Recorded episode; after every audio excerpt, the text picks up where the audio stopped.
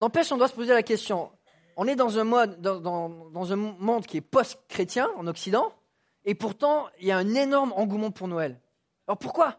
Pourquoi les gens sont-ils toujours aussi euh, zélés pour les fêtes de Noël? Je pense qu'il y a plusieurs raisons. Les traditions, déjà, c'est difficile de s'en débarrasser. Ça fait longtemps qu'on fait comme ça. Bon, on va continuer. Hein. En même temps, la crèche, c'est pas si offensif que ça. C'est mignon comme histoire, quoi. On, peut l'accepter. Mais je me dis, la raison pour laquelle il y a toujours aussi d'engouement, c'est que Noël, c'est une fête joyeuse. Et ça, la joie, le monde en a besoin. On vit pour cette joie, on vit pour le bonheur. Voltaire disait, la grande affaire et la seule qu'on doit avoir, c'est de vivre heureux. C'est ce que Voltaire disait de sa génération, c'est pareil pour notre génération. Qui c'est qui a envie d'être triste, d'être accablé, d'être dans la souffrance? On vit tous pour être heureux. Et quand Noël arrive, il y a des couleurs, il y a des lumières, il y a des guirlandes, il y a des bons il y a du champagne, il y a du foie gras, des cadeaux, la famille. Ah, on se sent bien. On se sent bien. On se reconnaît là-dedans. Et en plus, si les pneus sont moins chers, ben, c'est la fiesta. De certains points de vue, notre société, elle a quand même compris quelque chose de Noël. C'est que la naissance de Jésus, c'était pour apporter de la joie. Dès le départ, la naissance de Jésus, ça a été dans la joie, et le message que Jésus apporte, c'est un message de joie. Mais cette joie, elle ne reste pas dans les superficialités de Noël, comme on le célèbre. C'est une joie tellement plus profonde. Et Jésus disait même, le monde entier, ça sert à quoi à un homme de, de gagner le monde s'il perd son âme? Et tout ce que le monde peut offrir comparé à ce que Jésus donne, ça ne se compare pas. Ça ne se compare pas du tout. Ce matin, j'aimerais qu'on se tourne dans un passage de l'Ancien Testament, une prophétie sur Jésus. Dans les semaines qui vont venir, on va célébrer le Jésus de la crèche, mais la Bible ne s'arrête pas au Jésus dans la crèche. Jésus, c'est aussi le roi du monde. Et c'est ce qu'on va regarder dans le psaume 2, qui nous décrit que la joie la plus profonde ne, peut passer seulement que par Jésus-Christ couronné comme roi dans nos vies. Je vous invite à ouvrir vos Bibles au psaume chapitre 2. Psaume chapitre 2. Pourquoi cette agitation parmi les nations et ces préoccupations dépourvues de sens parmi les peuples? Les rois de la terre se soulèvent et les chefs se liguent ensemble contre l'Éternel et contre celui qu'il a désigné par onction. Arrachons leurs liens, jetons leurs chaînes loin de nous. Celui qui siège dans le ciel rit, le Seigneur se moque d'eux. Puis il leur parle dans sa colère, il les épouvante dans sa fureur. C'est moi qui ai établi mon roi sur Sion, ma montagne sainte. Je veux proclamer le décret de l'Éternel. Il m'a dit, tu es mon fils, je t'ai engendré aujourd'hui. Demande-moi, je te donnerai les nations en héritage, les extrémités de la terre en possession. Tu les briseras avec un sceptre de fer, tu les briseras comme le vase d'un potier. Et maintenant, roi, conduisez-vous avec sagesse Juge de la terre, laissez-vous instruire. Servez l'Éternel avec crainte et réjouissez-vous tout en tremblant. Rendez hommage au Fils, de peur qu'il ne s'hérite et que vous n'alliez à votre perte, car sa colère s'enflamme rapidement. Heureux tous ceux qui se confient en lui. La conclusion, elle est euh, assez étrange dans un psaume qui semble si intense. Et euh, le psalmiste finit avec cette conclusion surprenante. Heureux, heureux tous ceux qui se confient en lui. Et ce matin, j'aimerais que nous regardions à trois aspects du règne de Christ qui nous promet un vrai bonheur. Trois aspects du règne de Christ qui nous promet un vrai bonheur. La première chose, c'est que Christ détient la vérité pour nous rendre heureux. Christ détient la vérité. Il détient le sens qui nous permet d'avoir un bonheur qui est construit, qui ne reste pas dans la superficialité. Le psaume commence par une question rhétorique. Cette question, c'est David qui la pose. Alors, le psaume ne dit pas psaume de David, mais les 42 premiers psaumes sont attribués plus ou moins à David. Et dans le Nouveau Testament, ce psaume est cité comme étant de David. Donc on sait que c'est David qui l'a écrit. David était euh, un roi qui a connu des guerres, qui a connu des attaques, Lui qui représentait Dieu avec la nation d'Israël, il a connu la haine de notre nation qui voulait détruire Israël et qui voulait détruire, ben, détruire le peuple de Dieu. Et le psalmiste se demande, mais d'où vient cette agitation, littéralement cette rage D'où vient cette rage que les nations ont contre Dieu et contre Israël? D'où vient cette rage? Et puis il parle de préoccupation, un terme qui pourrait être traduit par des complots, par des manigances, par, des murmures. Ce ne sont pas que des, pensées, ce sont des dessins qui se construisent pour se mettre en action. Les nations, c'est terrible, les nations manigancent la destruction du peuple de Dieu. Et ces complots, ces préoccupations, David les décrit comme dépourvus de sens. Littéralement, en hébreu, ce, terme vient d'un mot qui signifie de, vider. On le voit utilisé dans la Bible comme on, vide un sac, on vide une bouteille, d'huile, où les nuages se vident de leur pluie, ou la poussière qui s'envole dans le vent. Et David se dit, mais ces préoccupations, ces idéologies, ces philosophies, ces systèmes que les nations construisent contre Dieu, ils sont absolument vides. Ils sont absolument absolument vide. Et David pose cette question et on se dit, mais c'est de la folie. Le monde entier se préoccupe de trouver un sens à la vie sans le Dieu de la Bible. Et à trouver un certain bonheur, un certain sens sans le Dieu de la Bible. Et ils se liguent ensemble contre Dieu, criant l'indépendance, le, le rejet de l'autorité d'un Dieu qui règne. Ensemble, ils se liguent pour rejeter celui qui est loin, alors c'est quoi celui qui est oint ben, En hébreu c'est Messiar, c'est Messie. En grec on dit Christ. Les, rois étaient souvent oints, certains sacrificateurs comme Aaron avaient été oints, certains prophètes avaient été oints. C'était pour mettre à part quelqu'un pour un service. Et quelque part, ben, David comprend que de sa descendance, il y avait une promesse qui a été faite, qu'il y aurait un Messie qui viendrait, quelqu'un qui serait oint, qui porterait un règne éternel. Et David écrit ce psaume en pensant à ce Messie.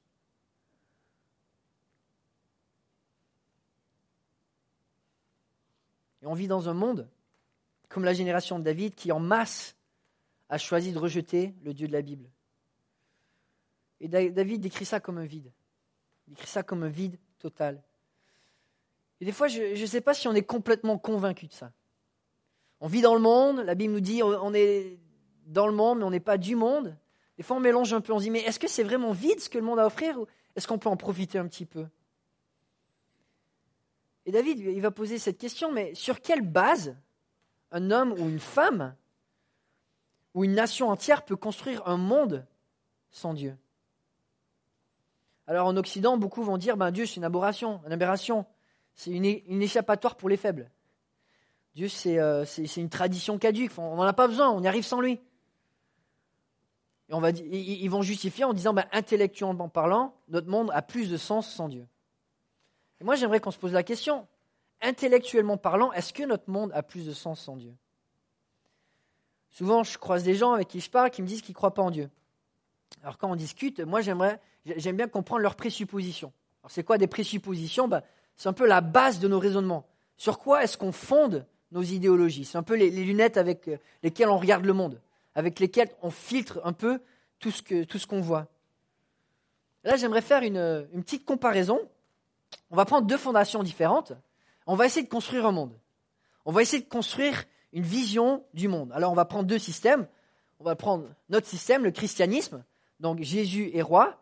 On rentre dans ce système. Un autre système, le naturalisme. Alors le naturalisme, bon, je n'ai pas envie de rentrer dans trop de termes philosophiques, mais le naturalisme, c'est cette vue qu'on enseigne souvent dans les écoles, que les lois qui sont à l'œuvre en ce moment bah, étaient les mêmes qu'ils ont toujours été à l'œuvre depuis des millions d'années. Donc par exemple, s'il y a une pile de poussière de 10 mètres, c'est parce que tous les millions d'années, il y avait un millimètre. Donc euh, voilà, en 10 millions d'années, ben, il, y a, 10 mètres. Et donc ce système du naturalisme, qui est à la base d'énormément d'idéologies dans notre monde, ben, dit ben, les forces qui sont à l'œuvre aujourd'hui, c'était la même, les mêmes il y a 1000 ans, il y a, il y a 10 000 ans, il y a un million d'années, il y a un milliard d'années. Donc il y a deux catégories. Le christianisme qui dit on a besoin de Dieu et le naturalisme qui dit ben, en fait on n'a pas besoin de Dieu, on arrive à l'expliquer autrement. Alors on pourrait comparer d'autres systèmes, mais on va faire cet exercice avec ces systèmes-là. Une fois qu'on construit un peu le système, le naturalisme, sur cette base, on peut construire des idéologies, le modernisme. Bah, si ça progresse toujours de la même manière, euh, scientifiquement on va faire des progrès, ça va aller mieux en mieux. C'est une idéologie sur cette fondation. On a, certains de, nos amis, donc, euh, donc Marx, qui disait, bah, de toute façon, c'est les forces économiques. Il y, a une puissance qu'on ne contrôle pas, qui est au-dessus de nous, mais c'est l'économie.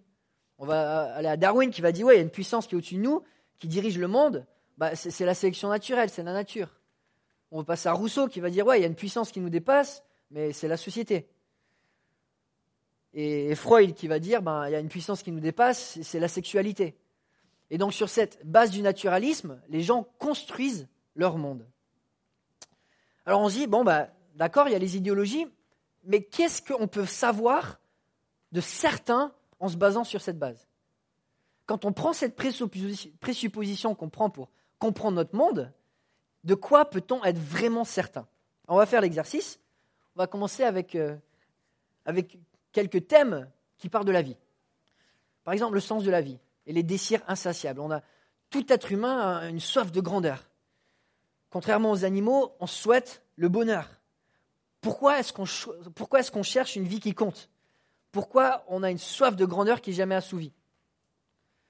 On va dire, bah, on, va prendre les lunettes, on va prendre les lunettes du naturalisme.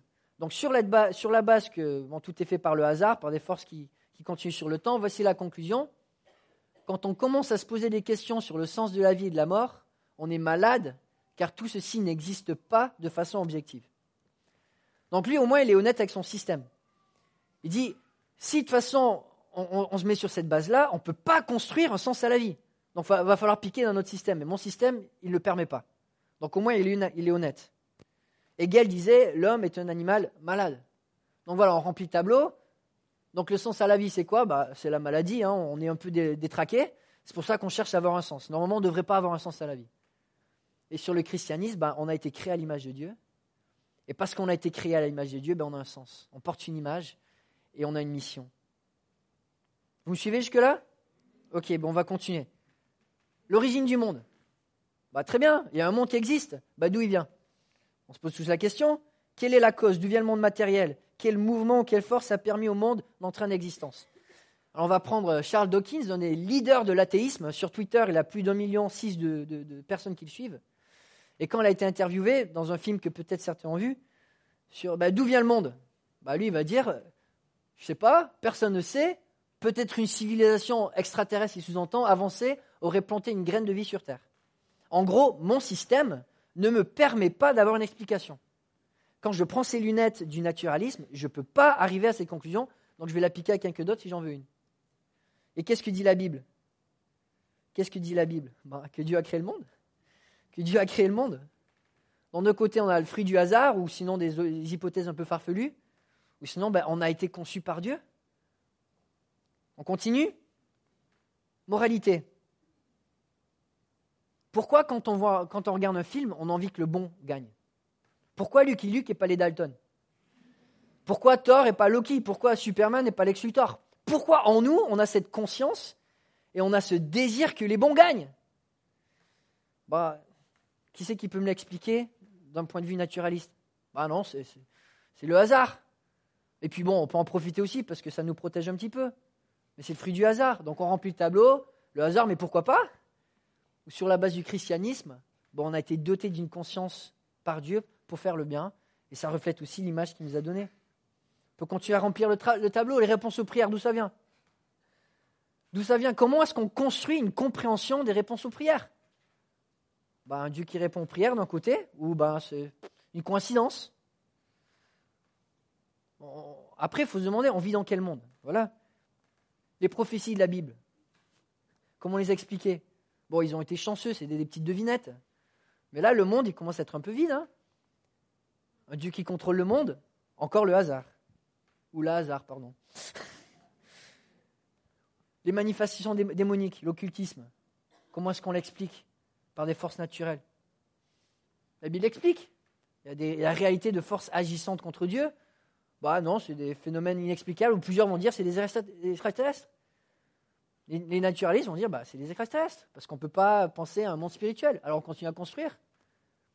Les lois de la logique. Voilà, c'est un, peu, euh, un peu problématique. Pour un monde qui est, qui est le fruit du hasard, pourquoi est-ce qu'il y a des lois? Ça n'a aucun sens. d'un point de vue naturaliste, on ne peut pas justifier qu'il y ait des lois de la logique dans notre monde.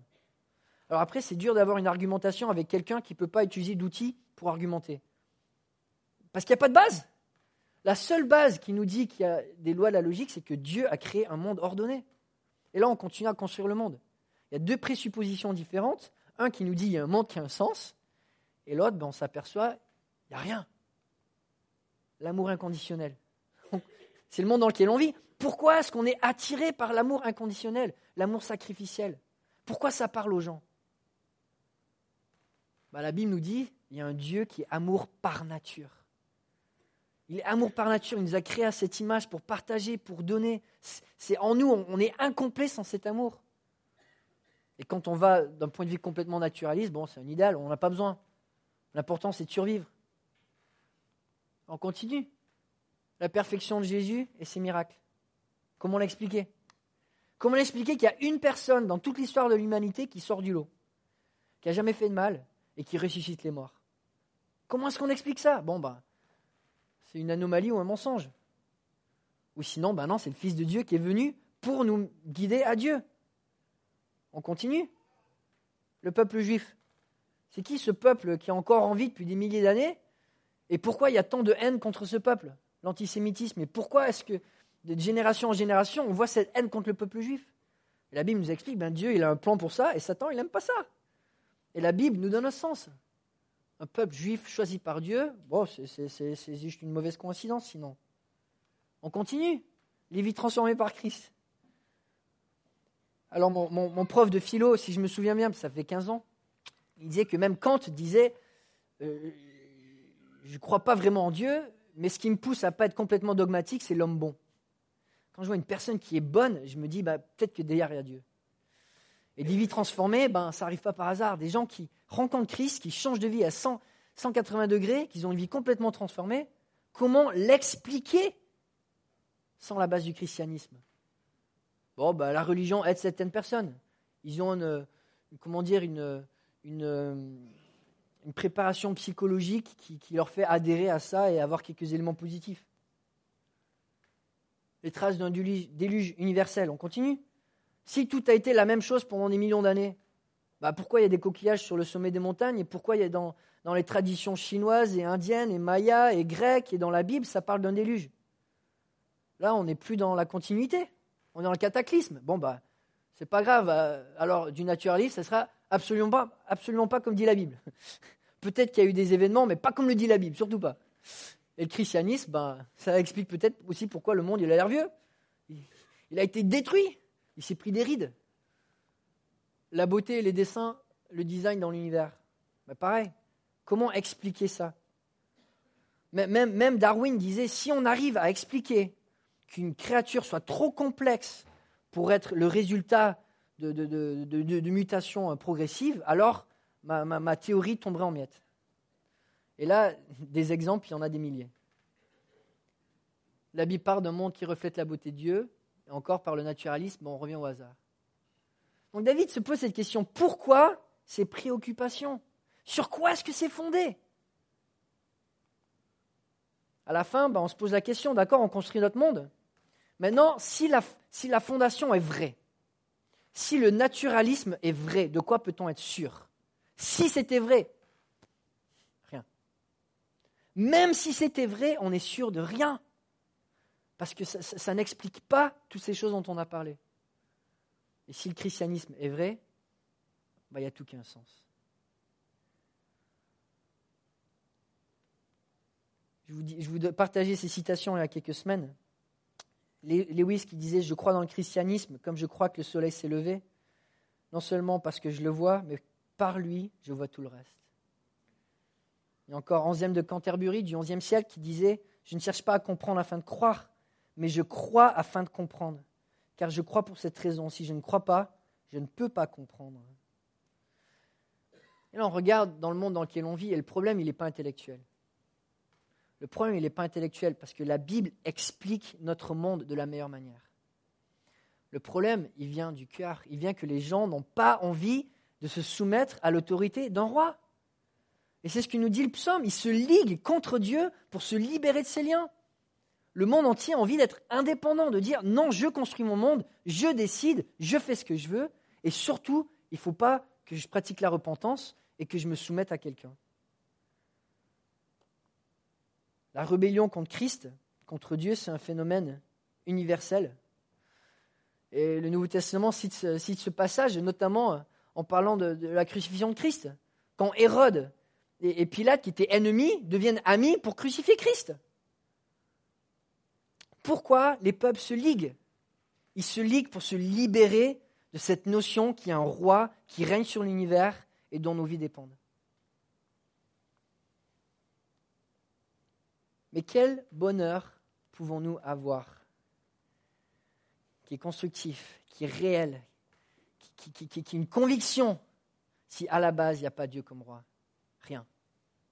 Le monde n'a rien à promettre il n'y a aucun système qui donne des promesses comme la Bible donne des promesses. c'est pour ça que le, psalmiste David va finir son psaume avec cette conclusion. Heureux ceux qui se confient en toi.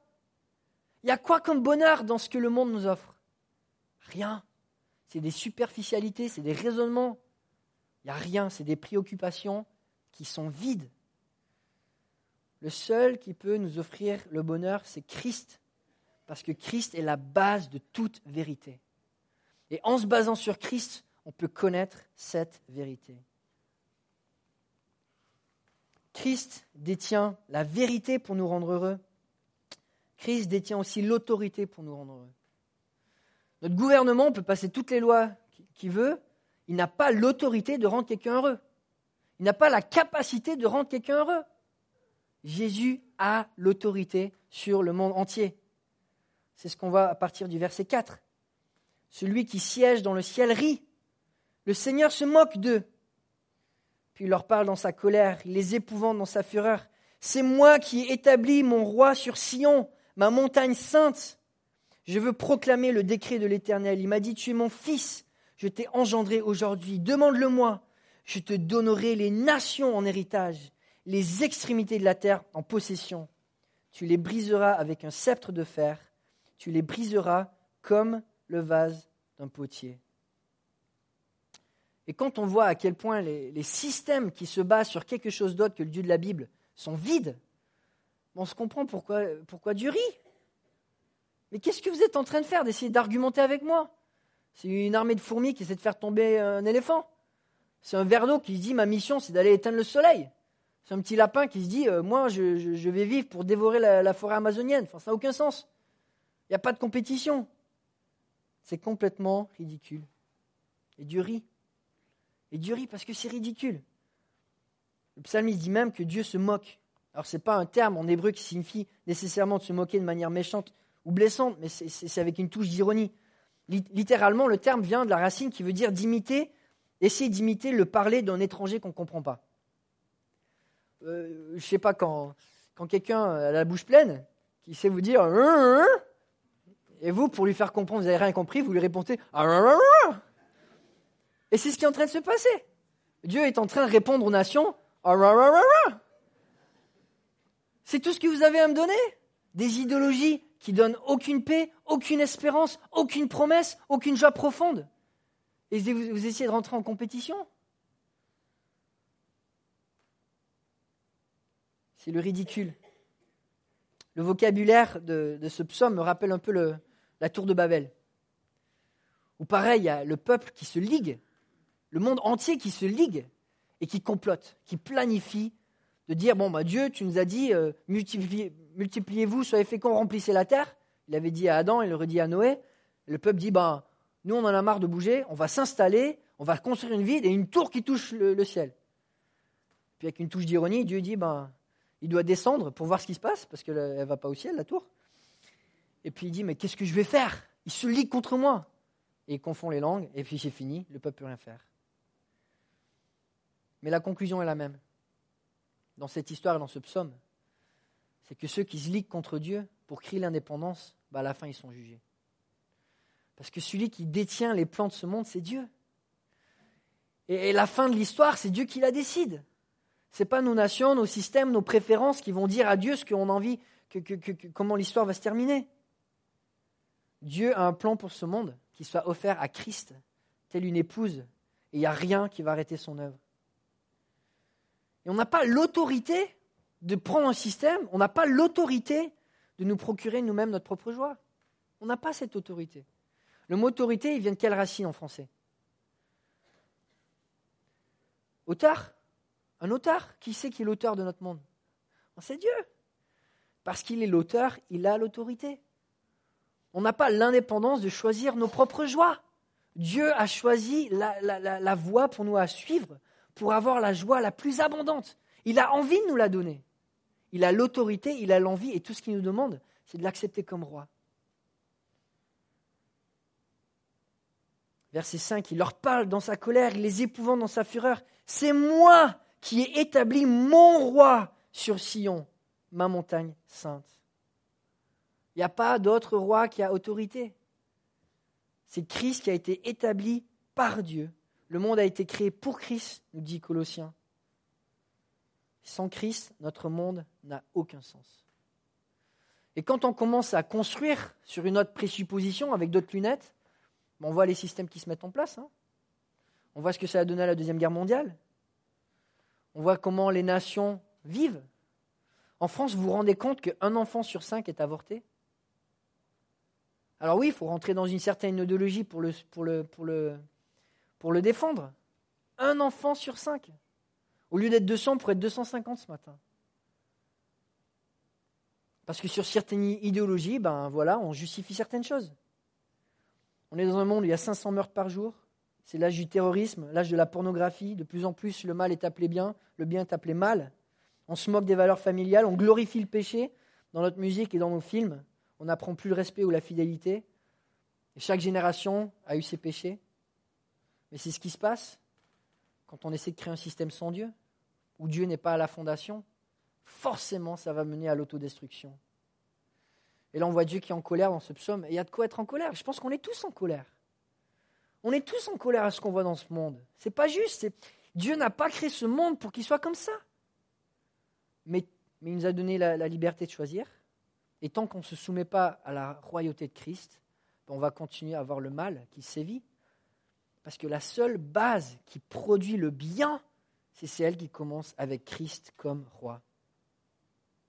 Verset 7, je veux proclamer le décret de l'Éternel. Il m'a dit, tu es mon fils, je t'ai engendré aujourd'hui, donne-le-moi, demande-le-moi, je te donnerai les nations en héritage, les extrémités de la terre en possession.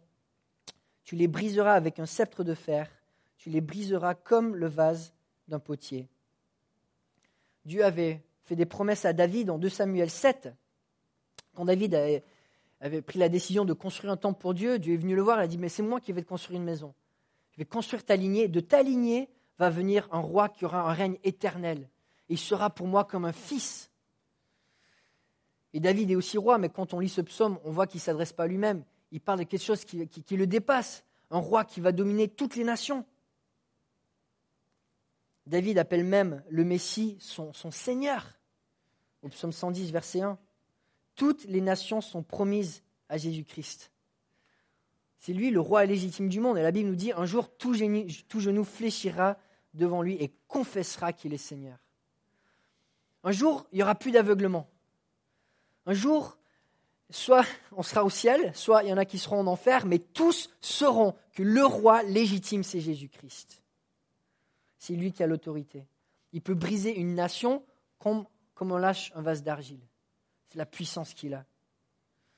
Un jour, cette mascarade prendra fin les systèmes vides, les religions idolâtres, les mensonges, les idéologies, les philosophies trompeuses, elles seront toutes mises à découverte pour ce qu'elles sont, à quel point elles sont vides. Comment finit le psalmiste? Heureux tous ceux qui se confient en lui. Il n'y a pas d'autre bonheur quand Jésus-Christ, il a l'autorité pour nous rendre heureux. Et il a envie de nous rendre heureux. Et finalement, Christ a l'autorité, mais il détient aussi la patience pour nous rendre heureux. J'aime la manière avec laquelle le psaume se termine, avec des exhortations, avec des encouragements. Ce n'est pas le jugement qui tombe, c'est un appel à la repentance, un appel à proclamer Christ comme roi dans nos vies. et vivre de manière à honorer ce roi. Malgré nos rébellions, malgré nos affronts, malgré nos trahisons, malgré nos injustices, il y a toujours cet appel. C'est pas trop tard. Le roi a les bras ouverts pour nous accueillir. Verset 10. Maintenant, roi, conduisez-vous avec sagesse. Juge de la terre, laissez-vous instruire. Servez l'Éternel avec crainte. Réjouissez-vous tout en tremblant. Rendez hommage au Fils, de peur qu'il ne s'irrite et que vous n'alliez à votre perte, car sa colère s'enflamme rapidement. Heureux tous ceux qui se confient en lui. Et le psaume finit avec cinq recommandations. Ce sont même des impératifs, des commandements de se conduire avec sagesse, de se laisser instruire, de servir l'Éternel, de se réjouir tout en tremblant et de rendre hommage au Fils. Et le psaume finit en nous donnant les clés pour connaître ce bonheur.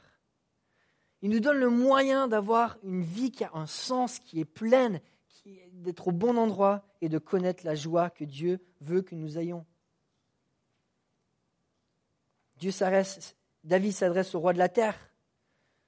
Mais on ferait bien aussi de tous écouter. Car qui n'a jamais essayé d'être le petit roi dans sa vie? Il encourage les rois à se conduire avec sagesse, de mesurer nos décisions. Qu'est-ce qui va compter à la fin de la journée? De s'investir au bon endroit. De ne pas participer aux vaines pensées de ce monde, de faire la différence, de vivre pour Christ. La Bible nous dit que c'est quoi la sagesse? Ça commence avec quoi? La crainte de Dieu. Alors c'est vrai que la crainte, c'est un mot peut-être un peu fort en français, mais quand on lit l'Ancien Testament, le mot foi, il n'apparaît presque pas. Parce que la crainte de l'Ancien Testament, c'est la foi du Nouveau Testament, c'est de vivre dans la crainte, c'est-à-dire dans, la conscience que Dieu est présent, que sa parole est véritable, que ses promesses sont vraies. Vivre dans la crainte de Dieu, c'est vivre avec la conscience que Dieu est avec nous à chaque moment. Et même si le mot foi n'apparaît pas beaucoup dans l'Ancien Testament, ben on sait que, les pages de l'Ancien Testament appellent à cette foi. Que cette crainte, c'est de prendre Dieu au sérieux dans ses instructions. Ma question pour nous ce matin, est-ce qu'on vit dans la sagesse et dans la crainte de Dieu? Y a-t-il des commandements auxquels on n'obéit pas? Y a-t-il des commandements auxquels on n'obéit pas? Est-ce qu'on est vraiment sage? Des commandements de pureté?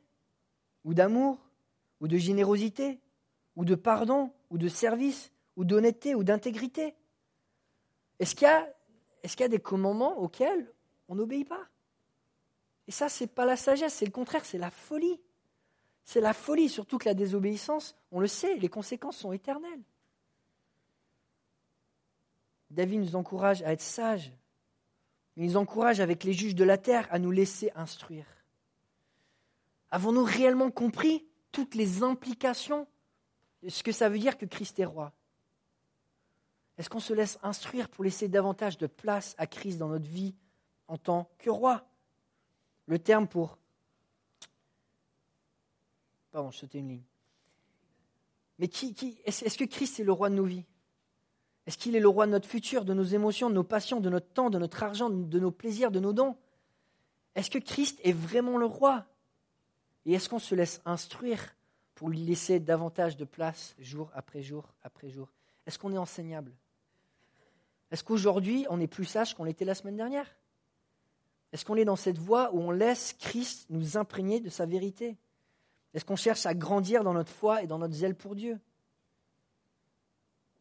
David nous donne ses applications. Troisième encouragement, servons-nous l'Éternel avec crainte.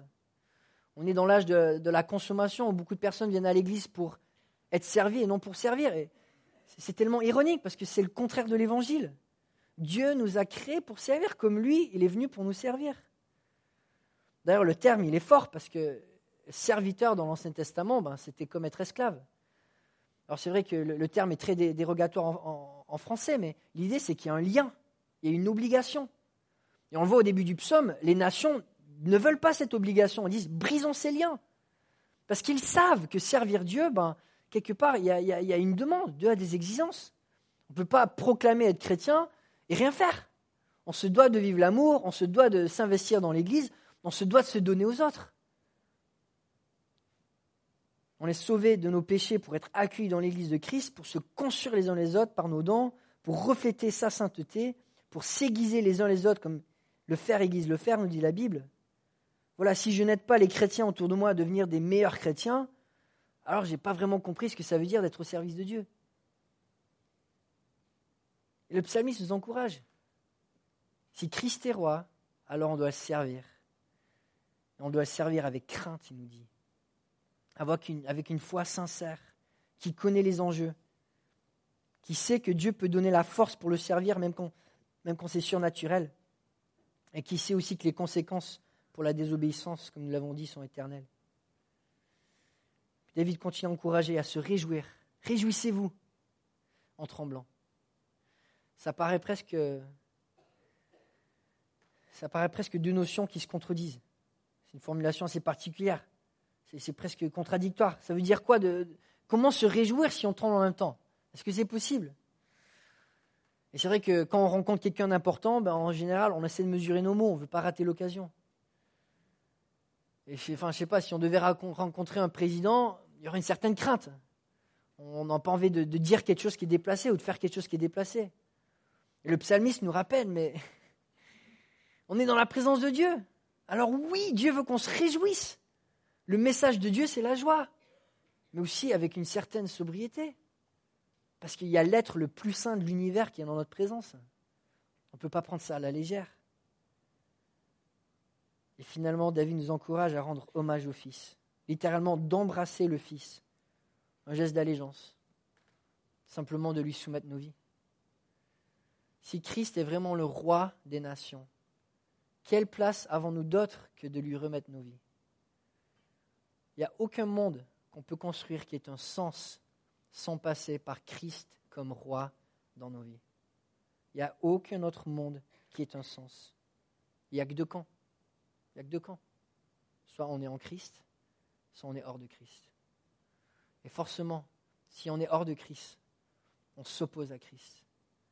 Et Christ ne va pas laisser ça sans rien faire. Et la conclusion, elle est belle cette conclusion. Heureux tous ceux qui se confient en lui. Le psaume est intense parce qu'on voit la différence entre les systèmes.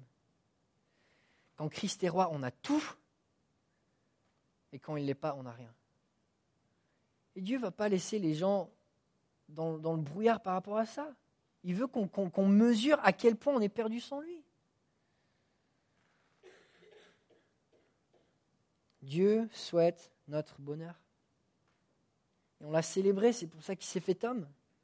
Il est venu comme sauveur, comme frère, comme représentant, comme avocat. Il a tout fait qui était en son pouvoir pour nous permettre de connaître ce bonheur. Alors oui, on est en cheminement, Dieu le sait, mais il veut nous accompagner. J'aimerais finir avec un poème que j'ai traduit cette semaine, un hymne écrit en 1757 par Robert Robinson, qui fut pasteur à son époque, mais qui avait aussi vécu une vie avec pas mal de hauts et de bas. Et sur sa vie chrétienne, il écrit cette prière. Coule à flot, fontaine de grâce, accorde-moi à ton chant de paix d'amour qui s'entrelacent, couvre-moi de tes torrents. D'un beau sonnet mélodieux, en écho aux voix du ciel, conduis-moi au sommet glorieux de l'amour sacrificiel. C'est ta grâce qui m'a sauvé, qui me conduit chaque jour. Et par, ta, et par ta force, oui, je sais, j'entrerai dans ton séjour. Étranger, Jésus m'a trouvé et rend loin des cours de Dieu. Lui qui délivre du danger m'a racheté pour les cieux débiteur de cette grâce, chaque jour je suis à toi. Que ta bonté ne se lasse d'attiser ma faible foi. Prône à chuter, je le ressens, à trahir le Dieu que j'aime. Prends mon cœur d'un amour ardent, grave-le de ton emblème. Ce que je sais aujourd'hui, c'est qu'on a tous besoin de Jésus et qu'il est là. Il est là. Il est là pour nous, pour nous mener au bonheur le plus profond, pour nous construire, pour nous accueillir, pour nous pardonner, pour nous guider. Mon encouragement pour vous aujourd'hui, c'est est-ce qu'on peut lui donner plus de place dans nos vies? Est-ce qu'on peut lui donner plus de place? Il est le roi de l'univers? Est-ce qu'on peut réfléchir dans nos vies? Qu'est-ce qu'on peut faire pour lui donner plus de place? Amen. Prions ensemble.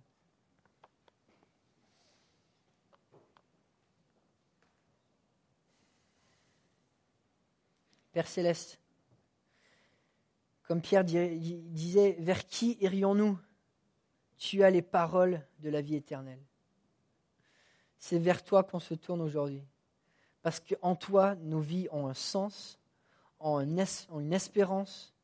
En toi, on connaît l'amour, on connaît la paix, on connaît la transformation de nos cœurs. En toi, on, connaît la sagesse. En toi, on connaît la communion. En toi, on connaît le soutien mutuel. En toi, on connaît tout. Donne-nous de te laisser la place prééminente dans nos cœurs. En ton nom, on prie. Amen.